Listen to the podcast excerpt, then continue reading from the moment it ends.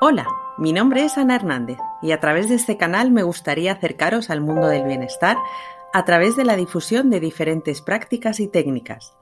En este podcast podréis encontrar entrevistas, cápsulas de conocimiento, meditaciones o directamente temas que me gustaría compartir porque me parezcan interesantes.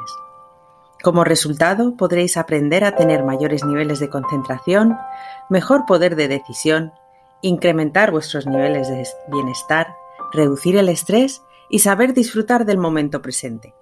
Muchas gracias por estar ahí. Empezamos. Hola, hoy subo el tercer capítulo de este podcast. Muchísimas gracias por acompañarme de nuevo. Como dice la entradilla del principio, el contenido va a ser diverso, pero siempre en torno al mundo del bienestar, del desarrollo personal y de la reducción del estrés. El motivo por el que he tardado tanto en subir un capítulo nuevo es porque ha sido un verano lleno de contenido, aunque también ha habido hueco para la desconexión. Y la reentré de septiembre os aseguro que ha estado a la altura. El pasado miércoles estuve en el primer Congreso de Energía y Felicidad organizado por la revista Telva y fue, os aseguro, una auténtica maravilla.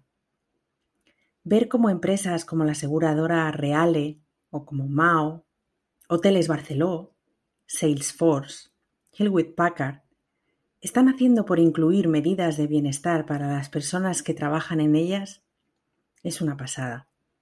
Empresas de esa talla y dimensión que te explican con casos prácticos y reales cómo cuidan de su bienestar personal, físico y profesional Creo firmemente que en materia de gestión de personas ha habido un cambio de paradigma partiendo del tradicional Departamento de Recursos Humanos a la nueva era de departamentos de personas. Y es que creo que por el mero hecho de que se haga un congreso de este tipo, quiere decir que algo está cambiando.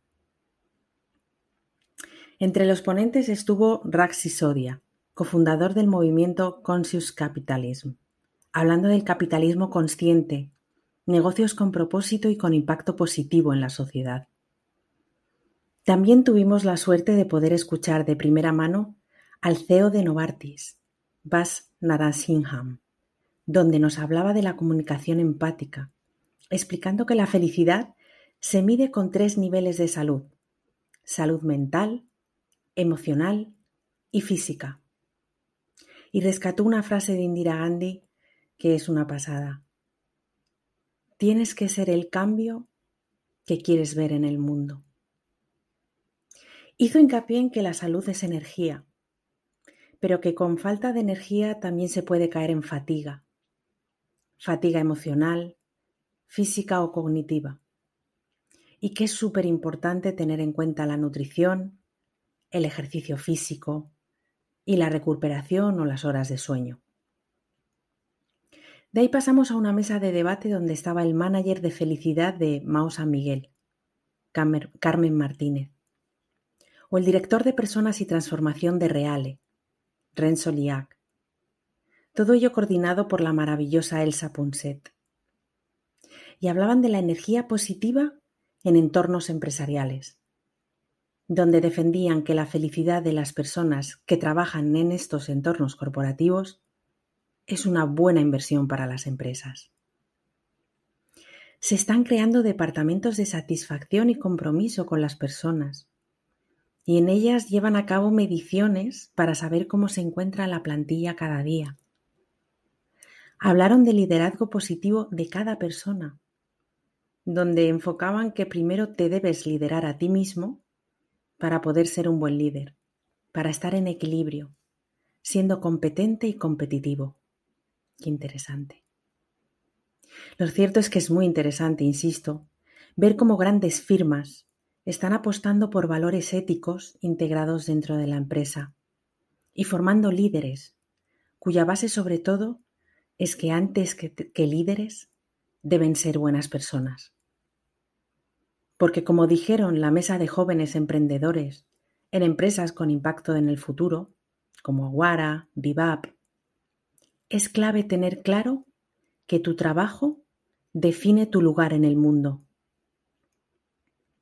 El hecho de trabajar con un propósito y que éste tenga un impacto positivo en la sociedad debe ser uno de los motores de la energía diaria que destines a desempeñar en tu puesto de trabajo, como agente del cambio. Y es que, como dice mi buen amigo Carlos Jordana en su libro Happy Holic, La felicidad en el trabajo es cosa seria. Pero si me quedo con una parte de ese congreso, fue la ponencia final, con Talben Shahar, que obtuvo su doctorado en comportamiento organizacional y su licenciatura en Filosofía y Psicología Positiva en Harvard, e impartió dos de las clases más importantes en la historia de esa universidad. Soltó perlas tan interesantes como que debemos darnos el permiso de ser humanos. Cuando rechazas emociones, solo por el hecho de resistirte, se intensifican, pero sin embargo cuando las dejas fluir, se van. Dijo que para el estrés pandémico no hay vacuna y que el estrés no es un problema. De hecho, indica que es bueno, en su justa medida. Lo que realmente es malo es la falta de recuperación de niveles de estrés altos. Que se deben hacer varias fases de recuperación de estrés y las clasificó en tres tipos, dependiendo de su duración. La primera la llamó microrecuperación, que se corresponde con 15 minutos de descanso cada dos horas. La media recuperación se corresponde con descansar por las noches por lo menos seis horas, facilitando que nuestro cerebro aplique la neuroplasticidad y el aprendizaje de todas las cosas nuevas.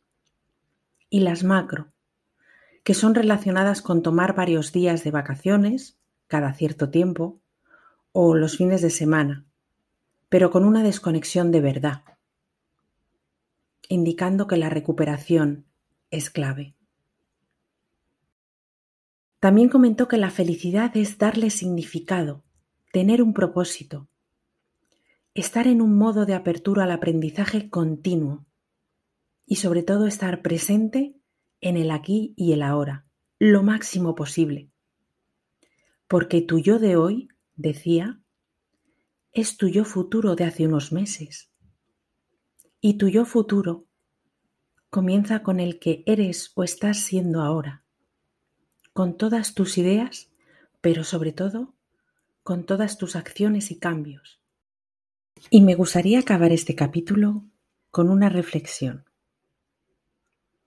Y es que las pequeñas decisiones y pasos que estás dando ahora mantenidos en el tiempo, tendrán la capacidad de cambiar por completo el sentido de tu vida.